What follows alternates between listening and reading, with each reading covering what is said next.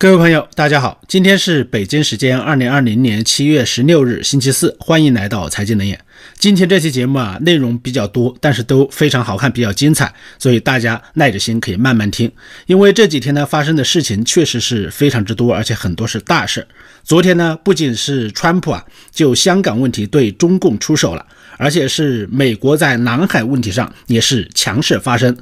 与此同时呢，英国和日本呢也是果断的出击，军事支援美国在南海的行动。而中美冲突呢，从政经和贸易层面呢，开始转向了地缘政治和军事层面。可以说，两国热战的风险呢是越来越高。而中国也是从外交层面呢进行了反击，寻找盟友，同时呢也在开展结盟活动。所以，两大阵营的对抗啊，现在是越来越激烈，也越来越好看了。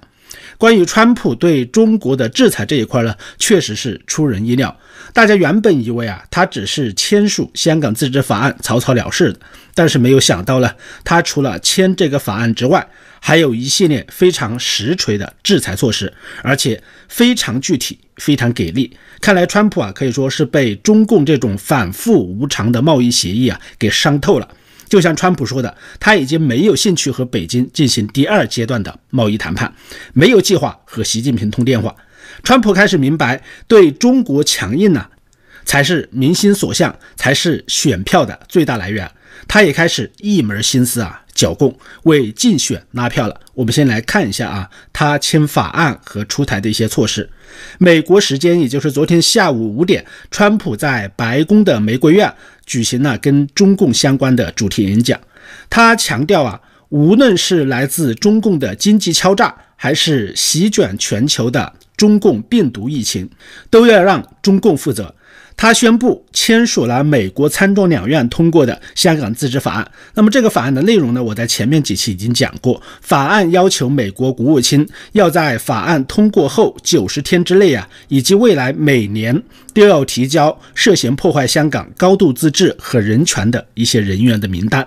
那么这意味着未来九十天呢，这份名单就是这个制裁名单呢将会出炉。如果蓬佩奥他的工作效率非常高的话，可能不需要九十天，也许二十多天、三十多天就可以出炉了。可以说，这也是继前几天美国制裁侵犯新疆人权的四名中共官员之后啊，另外一次更大规模的制裁黑名单。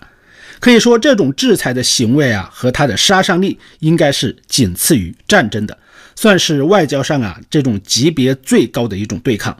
上次美国参议院公布的制裁人员名单草案中啊，就包括韩正、汪洋、夏宝龙等一些中共的非常高层的官员，级别啊可以说已经到了政治局常委级别的，而且是有两个，可以说这个力度是非常之大的。当然呢，不排除蓬佩奥会继续扩大这份制裁名单的可能性啊。但是刚刚呢，我看到一个白宫的记者就说呀，川普的顾问将林郑月娥和韩正都列入了制裁名单，但是川普暂时表示了不对他们实施制裁。这里啊有记者推特的一个截图，如果这个消息属实的话，说明川普他还是没有死心。不过这也没关系啊，我相信他迟早会意识到啊，对中共强硬才是他的选票的最大来源。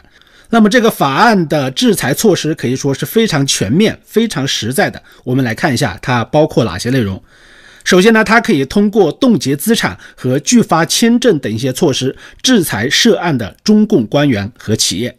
其次呢，可以针对与涉案者往来的外国金融机构，美国总统也可以对他们进行制裁，包括禁止美国的当地银行向该机构提供贷款，禁止美国公民投资该机构等等。美国国务院和财政部将列出与上述的个人和实体有业务往来的银行，并施加二级制裁。我们知道，中国的地方政府啊、银行和一些非金融类的企业啊，包括国企和民企啊，一些巨头都借了大量的外债，合计呢有二点一万亿美元，其中大部分呢都是向美国的商业银行和一些投资银行借的。而且，香港这个金融中心呢，美国的金融机构啊都是占了大头。可以说，各种资金往来呢是盘根错节，所以一旦香港自治法案被川普签字实施的话，那么华尔街的一些大佬啊想和中共、想和香港继续勾兑的话，可以说已经是很困难了。至少呢，那些侵犯香港人权的官员和企业，再想要融资美元的话，可以说基本上是没有指望。比如说，不管是韩正还是汪洋这些中共的巨头啊，他们的家属啊，很多都是有大量的企业的，对不对？手上有很多资产，或者他们家属呢，在一些企业里面是拥有股份、股权的。那么这些企业呢，可能就会被美国制裁，因为制裁韩正、汪洋这些官员可以牵涉到他们的家属，所以美国可以切断他们美元融资结算的渠道。他们家属在海外拥有的美元资产，不管是动产还是不动产，可能都将被冻结。当然，除了冻结之外呢，他们也没有办法进行资产转移，甚至啊，他们都无法进出美国。大家想想，这个制裁的杀伤力是不是非常之大？特别是香港啊，一直是作为外资进入中国的中转而存在的。中国每年招商引资啊，百分之七十基本上都是要通过香港来进入中国，就是外资先到香港，然后呢，在香港再进入中国。而在香港，绝大部分中国的企业和香港的企业啊，基本上都是港版国安法的支持者。都是发表过声明的，有的是签过字的，都是支持中央政府的。那么这也就意味着啊，外资都不得通过这些金融机构和企业进入中国，因为他们都是在美国的制裁名单上。中国百分之七十的外资来源呢，也将枯竭。而且中国企业每年在香港的股市、债券市场融资啊，都是数千亿，有的是上万亿计算的。一旦美国制裁和中共香港关系密切的金融机构，那么中共的这些融资渠道啊，可以说要全部被切断。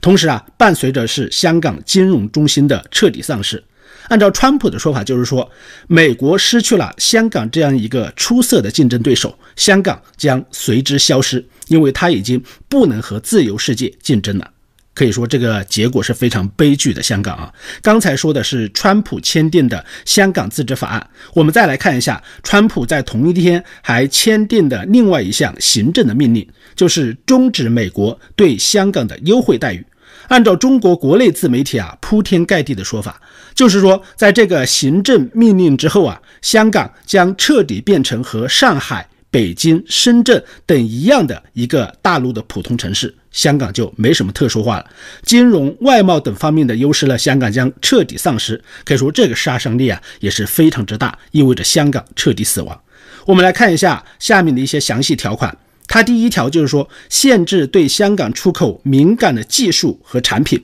不管是军用的还是民用的，都禁止。那么这个条款呢，我直接解释过，因为美国对中国禁止出口的技术啊，以前它是不对香港禁止的，所以中国可以通过香港进口很多被限制的军事和民用产品。但是现在呢，这条路被堵死了。前几天呢，是加拿大采取了这一招，就是限制对香港的军民两用技术的出口。我们看一下川普签订的行政命令的第二条。它就是终止香港和美国的引渡协议，这一条是针对香港司法权沦陷实施的一个制裁。为什么要采取这一招了？大家都明白啊，世界上发达民主国家的之间呢，他们的引渡罪犯可以说是非常正常的，但是我们很少听到有民主国家和中国这样的集权国家来相互引渡罪犯的，因为啊。集权国家它是人治，它是没有法治的，它的司法是不独立的。领导说抓谁就抓谁，对不对？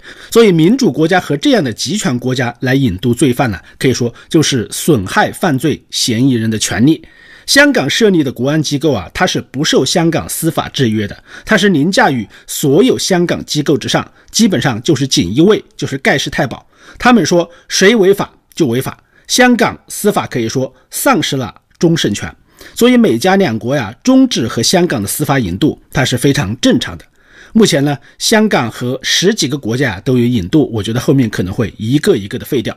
当然还有一些条款呢，就是撤销对香港人护照的特殊待遇，终止两地的警察训练合作，终止一些教育的交流项目。包括一些大学之间的交流项目，这都是川普签的行政命令的内容。那么这些条款可以说，一旦落实下来，香港的特殊地位啊就完全没有了。目前在香港运营的一千三百多家美国企业可能会转移到其他的亚洲城市，比如说很典型的像《纽约时报》，它的在亚洲的总部啊就从香港已经转移到了韩国的首尔。同时啊，美国它可以限制特定的企业到香港设点，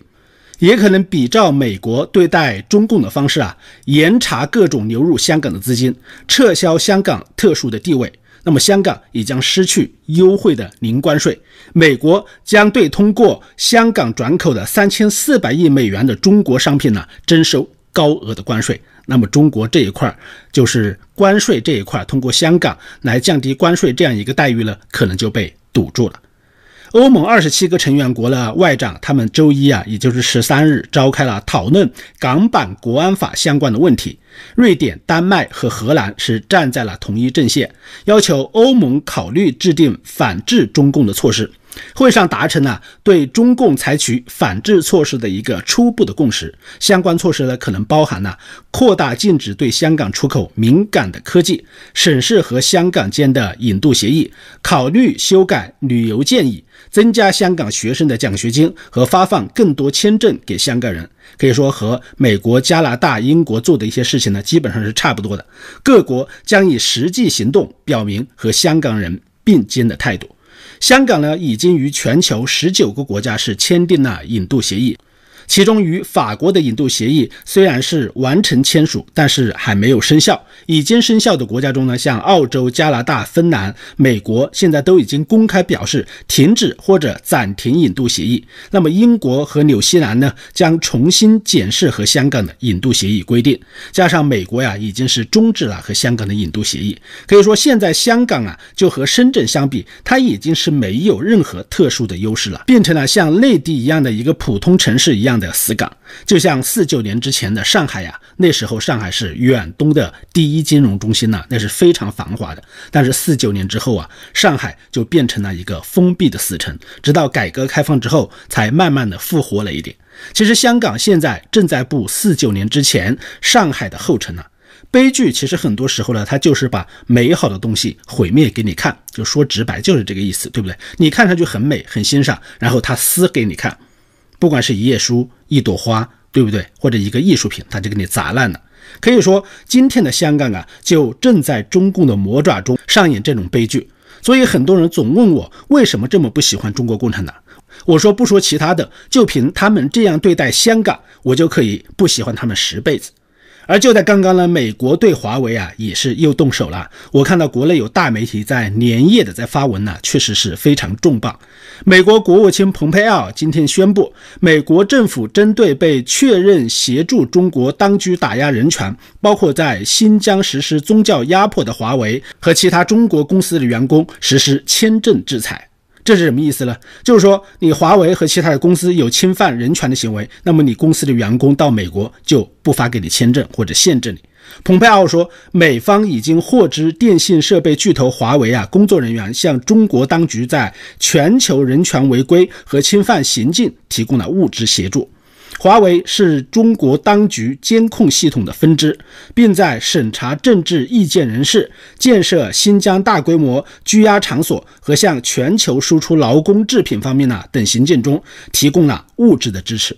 蓬佩奥强调，全球电信供应商都应该予以警示，他们与华为进行的贸易是与人权侵犯者在做交易。那么这意味着呀，美国对华为的制裁已经和新疆、香港自治法案等一些法律呢联合起来了，可以说是一个非常重大的升级啊！这个制裁已经系统化了、全面化了。蓬佩奥的这个表态啊，正好发生在英国宣布拒绝华为并永久清除华为已经安装的四 G、五 G 设备之后啊，可以说给中共的对外战略是一记重拳。华为为了争取英国呀，前段时间在英国的报纸上、媒体上又是投放大量的广告，也表示要在英国投资设厂，而且中国驻英战狼大使刘晓明呐，也是多次威胁英国。上次啊，他是怎么说的？他说要撤销中英合作的核电站项目，而这次他是说啊，英国制裁华为将影响中资企业对英国投资的信心，其实就是一个软威胁，就是含沙射影在威胁英国。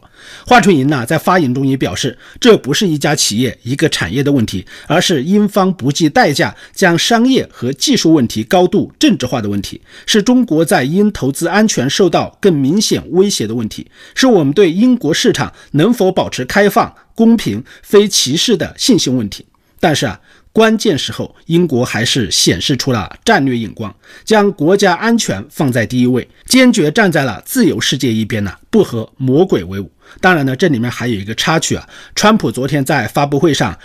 说是他劝说很多国家不要使用华为，想跟美国做生意就别用华为，否则会影响有关国家同美国的关系。川普在会上是这样说的。而英国拒绝华为呢，就是他劝说的结果。他还说，英国拒绝华为就是他劝说的结果。他说了这话之后呢，被英国怼回去了。英国说，英国拒绝华为啊，是英国独立做出来的，不是川普劝说的。而华春莹呢，也抓住了川普这个把柄，攻击美国将华为问题政治化。其实啊，和国家安全无关。这是华春莹在攻击川普。到底情况如何呢？其实我不太关心，我只要英国拒绝华为就行了，堵塞了这样一个安全的漏洞。所以这样来看呢，目前五眼联盟除了加拿大好像还没明确表态，其他的基本上都是拒绝了华为。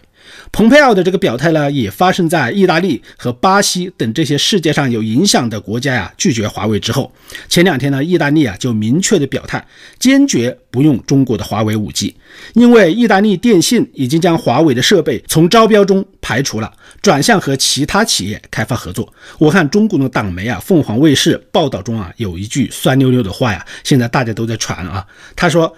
为什么华为在意大利投资了三十一亿美元也换不来合作呢？法国呀，应该也很快会跟进全面禁止华为了。那么现在就是德国，虽然德国没有拒绝，但是也没有明目张胆的接纳华为。现在啊，德国就是在拖默克尔，可能说。可能最终德国会部分的取消华为，但是啊，一旦默克尔下台，德国可以说就会马上跟进美国。那么这点我是不担心的。所以今年华为呢也是灾难重重，先是被美国禁止销售芯片，现在是英国、意大利、巴西等重量级的国家取消华为，而华为也没有收到谷歌参加安卓大会的邀请，Windows 的安装呢也被微软给禁止了，台积电也撤销了华为所有的新订单。V 九的构架授权呢，也被英国的安谋给停止了。刚准备在英国建基地呀，投资设厂，那么又被英国捅了这么一刀，停止了在五 G 中啊使用华为。可以说华为啊也是走入了绝境，现在是他自己在作死啊，那么神仙也救不了。而就在香港、新疆和华为问题上，美国大打出手的同时呢，在南海问题上啊，美国也没有闲着，可以说是放了一个大招，捅了马蜂窝呀。在国际仲裁法庭裁决中国在南海宣称的九段线不符合国际法四周年之际啊，美国国务卿蓬佩奥前天就发表了声明，明确宣布，美国认为中国对南海大多数海域的主张是完全不合法的。大家注意了，这个措辞啊是非常果断的，非常强硬，完全不合法。美国也不承认北京所宣称的曾母暗杀为中国最难担的。零头说法，他还谴责北京使用强权及功利的恐吓手段，损害东南亚国家的主权。那么这个声明呢比较长，但是内容非常实在，很少有外交辞令呢，可以说是异常的强硬。而蓬佩奥刚刚宣布这个消息之后呢，昨天美国海军的太平洋舰队在七月十五日就发布了消息称，美国驱逐舰呢拉尔夫约翰逊号在七月十四号在南沙华阳礁和永暑礁十二海里内啊无障碍的通行。美国海军随即发布声明，这次航行自由行动挑战了中国、越南和台湾对于无害航行的限制，维护了国际法所承认的自由和合法使用海洋的权利。我们知道，多年以来啊，南海各国主张主权的国家非常多。美国在南海呢，它是没有公开表态支持谁的，可以说一直美国是只干不说。但是这一次啊，算是公开明确的表态了，认为中国在南海的行为和权利主张啊是非法的，直接否定了中国多年来的九段线的。主权要求，指责中国霸凌东南亚国家。蓬佩奥一个很好的例子，他就是说呀，他说中国最南端的曾母暗沙距离马来西亚只有五十六海里，但是离中国本土啊有一千多海里。那么这样的领土主张啊，可以说只是政治宣传，没有法律效益。这些地方从来不是中国领土的一部分。中国对南海的侵占啊，是近代以来对海域自由最严重的威胁。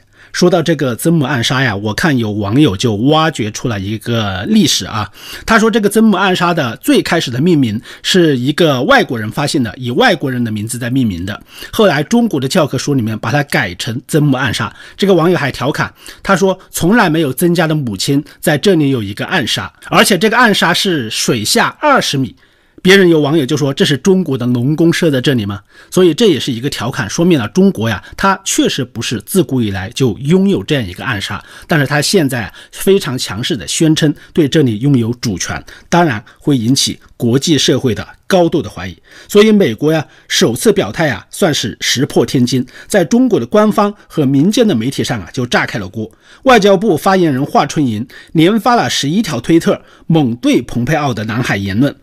以猛对美国的军舰开进这些岛礁十二海里之类的一些霸凌行为啊，反正就是那些词汇，大家都能想象得到。那么国内不管是官方发言人、媒体、官方媒体，还是民间的自媒体论坛上，都是一片认为美国霸凌管得宽，要强硬回击美国的声音呢。可以说，民族主义的情绪呢是高涨，快速的膨胀。这里啊，我就不细说了，有很多文字、图片和一些短视频呢，可以说刷屏了海内外的自媒体啊，大家可以自己去看一下。这背后呢，有两个非常重要的意义，它不仅正式严厉澄清了美国的政策，同时呢，也为美军在南海向中共开战。赋予了未来战争手段的正当性。蓬佩奥在白宫声明中有一句话呀，他说：“与东南亚的盟友站在同一阵线，保卫主权。”所谓保卫主权呢，当然最后的手段呢就是战争。大家想想，保卫主权最后的防线就是战争，对不对？说明美国呀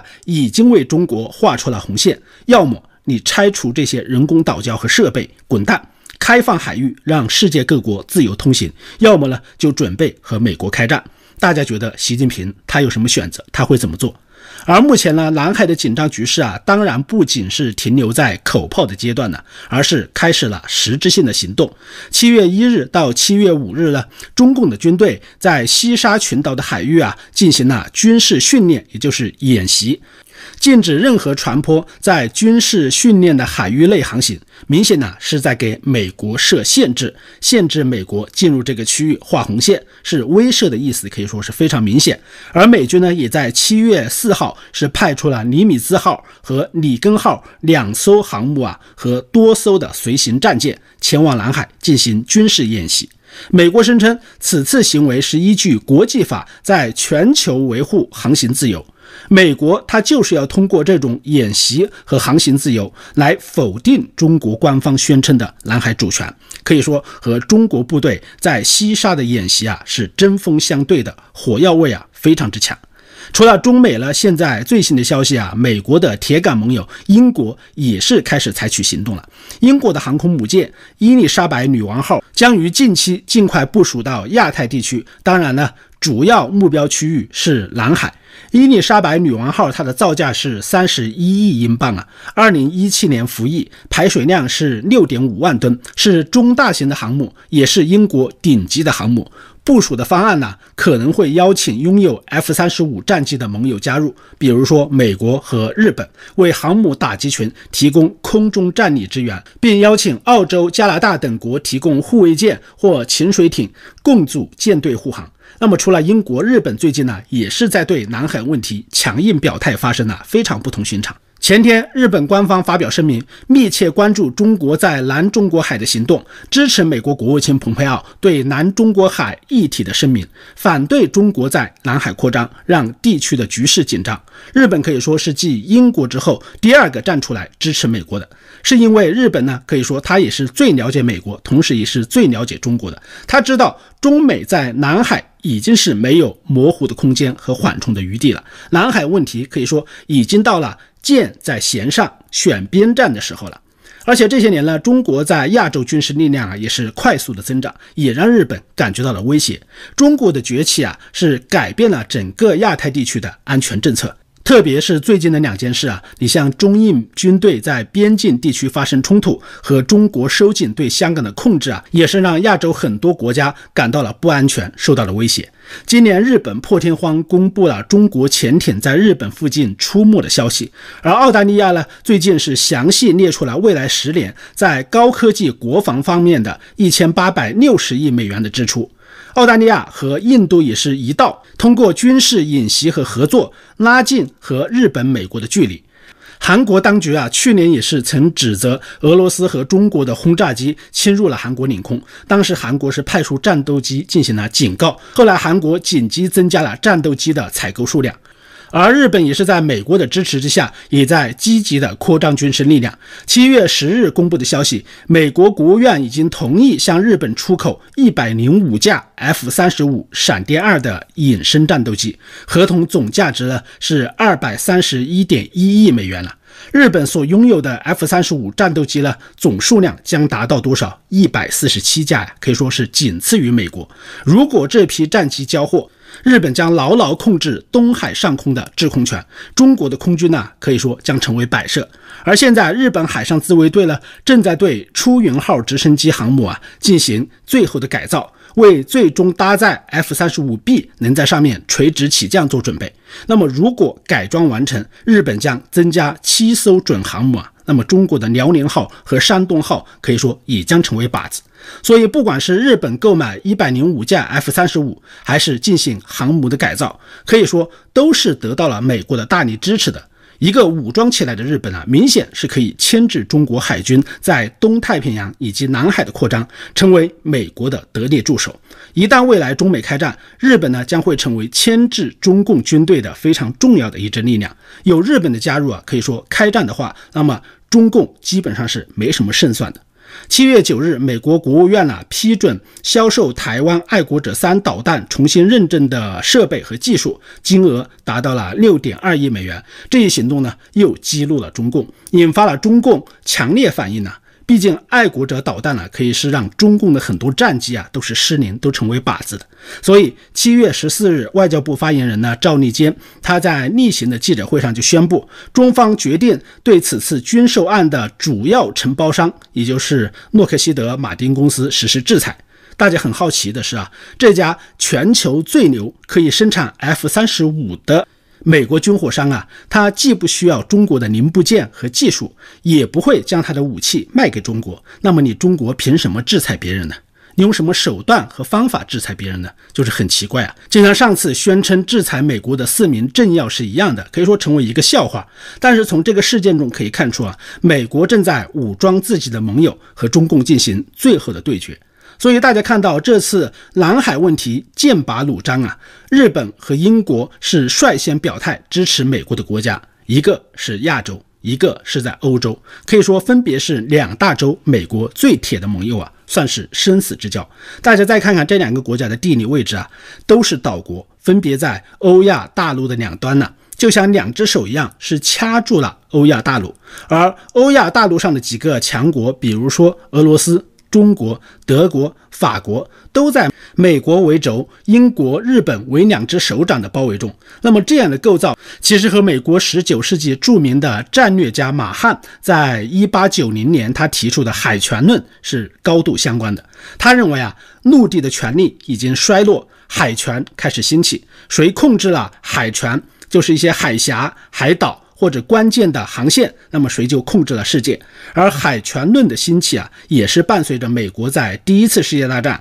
第二次世界大战以及对苏联冷战的胜利。不管是针对德国还是围剿苏联，可以说都是制海权的胜利。而日本和英国呢，在瓦解苏联的冷战中是发挥了巨大的作用的。这一次，美国和日本、英国这个铁三角啊又出动了。那么这次围剿的是陆地上的新兴帝国，也就是中共帝国。相信美日英这三个岛国，它的军事力量联合，一定可以恢复南海和香港的自由，将中共这个怪物呢赶回到黄土高原的陆地上去，最终困死在陆地上。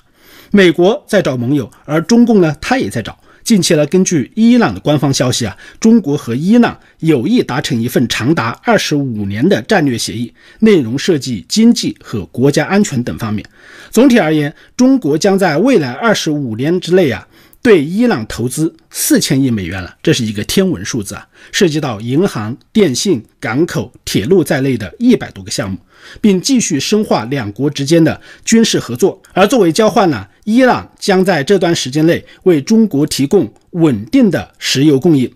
中国将会帮助伊朗建设机场、高铁和地铁，为伊朗铺设 5G 网络建设设备，提供中国的全球定位系统。北斗卫星，而在国家安全的领域啊，两国也将进行更多联合的训练和演习，联合进行武器开发以及共享情报。可以说，基本上中共啊是和伊朗正式结盟了。在美国全力制裁伊朗的情况下，这样的行为无异于是中国对美国的宣战。所以，我觉得南海紧张啊，也和这个事件有高度的关系。目前呢，双方正在积极备战呢。四月初的时候，是美国美国征召了一百万的预备役的军人，那么这已经是很多年没有出现过的情况。当时多数人以为啊，这仅仅是为了抗疫的需要，但俄罗斯的卫星呢，却发现了美军的机密。俄方称。美军基地当时出现了许多之前没有出现过的武器装备，同时一些美军空军基地的战机数量啊也有所增加。从此后一段时间，美国媒体的报道来看呢，美军他还紧急启动了八百余辆库存的 M 一主战坦克以及其他的装甲车、大炮等一些武器装备。那么，如果仅仅是为了抗击疫情，他肯定呢就不需要这些重装备嘛，对不对？这说明大规模的征召预备役的军人呢是另有图图谋。那么，这明显是针对中国而来的。中国最近已将预备役的军人呢统归最高军事部门直接指挥，反应可以说和美国也是一样的。可能呢，中美都明白这一战是不可避免的。那么，愿上帝保佑美国，守护世界的繁荣和自由，也让撒旦永久的覆灭。好，今天的节目就到这里，请大家随手关注我的频道，谢谢大家收听，再见。